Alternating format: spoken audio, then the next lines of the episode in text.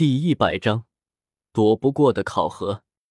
经过了波塞西的解释，云山恍然大悟，为啥子白云没有回应他，而是直接给他来了一个几十层的幻境？感情这是不好意思了呀？那也不至于弄一个几十层的环境吧？你又不是老狐狸，还非得这么折腾自己？只要是云山心里想要的、害怕的，应有尽有。甚至是还给云山在幻境里安排了几门亲事，云山绝对不会承认这是自己想的。我不是，我没有，别乱说。还有更糟心的，就算是他拿到了瀚海乾坤罩，见到了波塞西，他还得经过重重考核，才能测试是否有资格接受海神传承。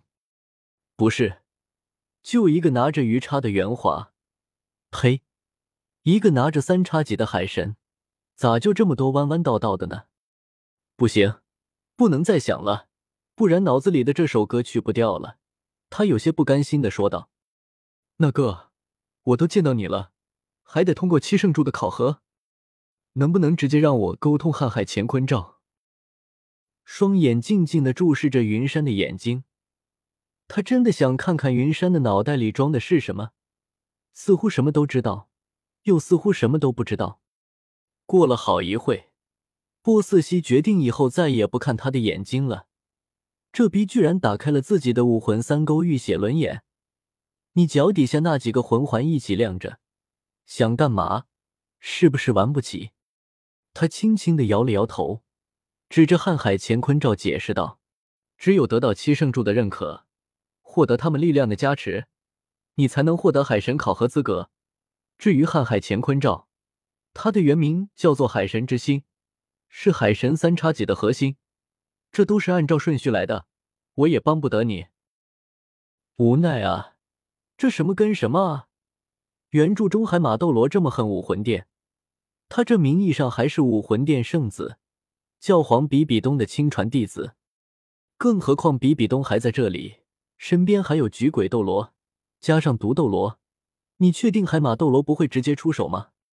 还是说你是想在七圣柱考核的时候让海马斗罗暗地里下黑手，和我说一番掏心窝子的话？听了波塞西的解释，直接整的云山想退游，不想参加这个什么海神考核了。你这摆明了给我使绊子啊！他还年轻，还有大好的时光，还有好多地方没去过，好多事情还没有见证，还有好多妹子没睡过。可可，这一条去掉，他现在还没完全发育好呢。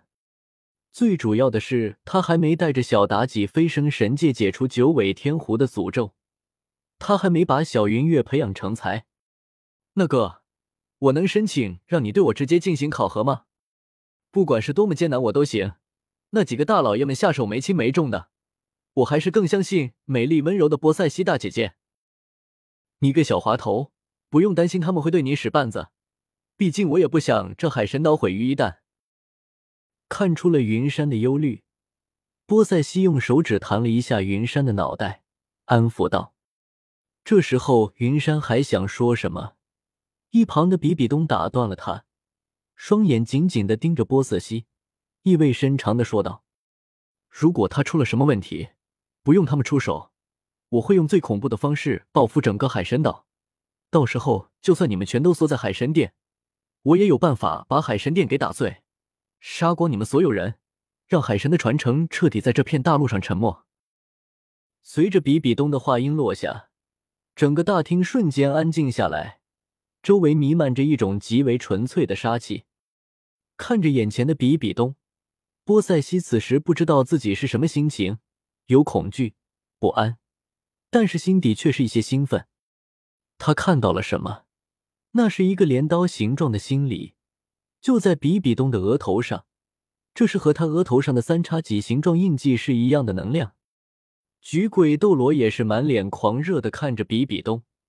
他们能这么死心塌地的跟着比比东，也是因为当初比比东给他们开出了一个无法拒绝的条件：一个一级神飞升的时候，可以带两个随从，到时候一起飞升神界。永世不灭，而比比东，则是这万年来最有可能突破成神的人。沉闷的气氛持续了没有多久，海神岛七灵主就到了。不出云山的意料，这几个人都是用充满仇视的目光盯着他们。如果不是波瑟西在场，这些人随时都有可能动手的。见过大祭司，不知这么匆忙叫我等过来，有什么吩咐？这是云山，一会你们带着云山去参加七圣柱的考核，记住了，一切以安全为主。听到这话，几人不乐意了。他们刚想开口说话，就被波塞西阻止了。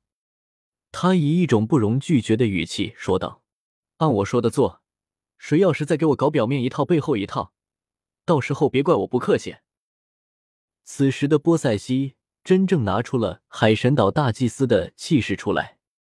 随着他的话音落下，七灵主面面相觑，最后还是海龙斗罗开口了。他是七灵主之首，自然是让他做决定。只见他右手抚胸，恭敬的朝着波塞西行了一礼，无比郑重的承诺道：“我等遵守大祭司命令。走吧，我带你参加一下海神岛。”十几年前没有登上海神岛，这次我弥补一下你的遗憾。没有回应海龙斗罗，波塞西对着比比东发出了邀请。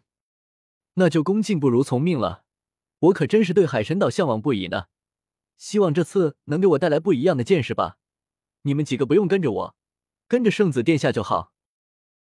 并没有拒绝波塞西的邀请，比比东让举鬼斗罗和毒斗罗留下来保护云山。只不过说到圣子的时候，比比东的语气稍微重了一些，似乎想表达什么。看着两人相谈甚欢，一起离开，云山当场就懵逼了。刚才还喊打喊杀呢，怎么着一下子就亲的很一家人似的？这就是传说中所谓女人之间的友情吗？不对啊，友情个毛线！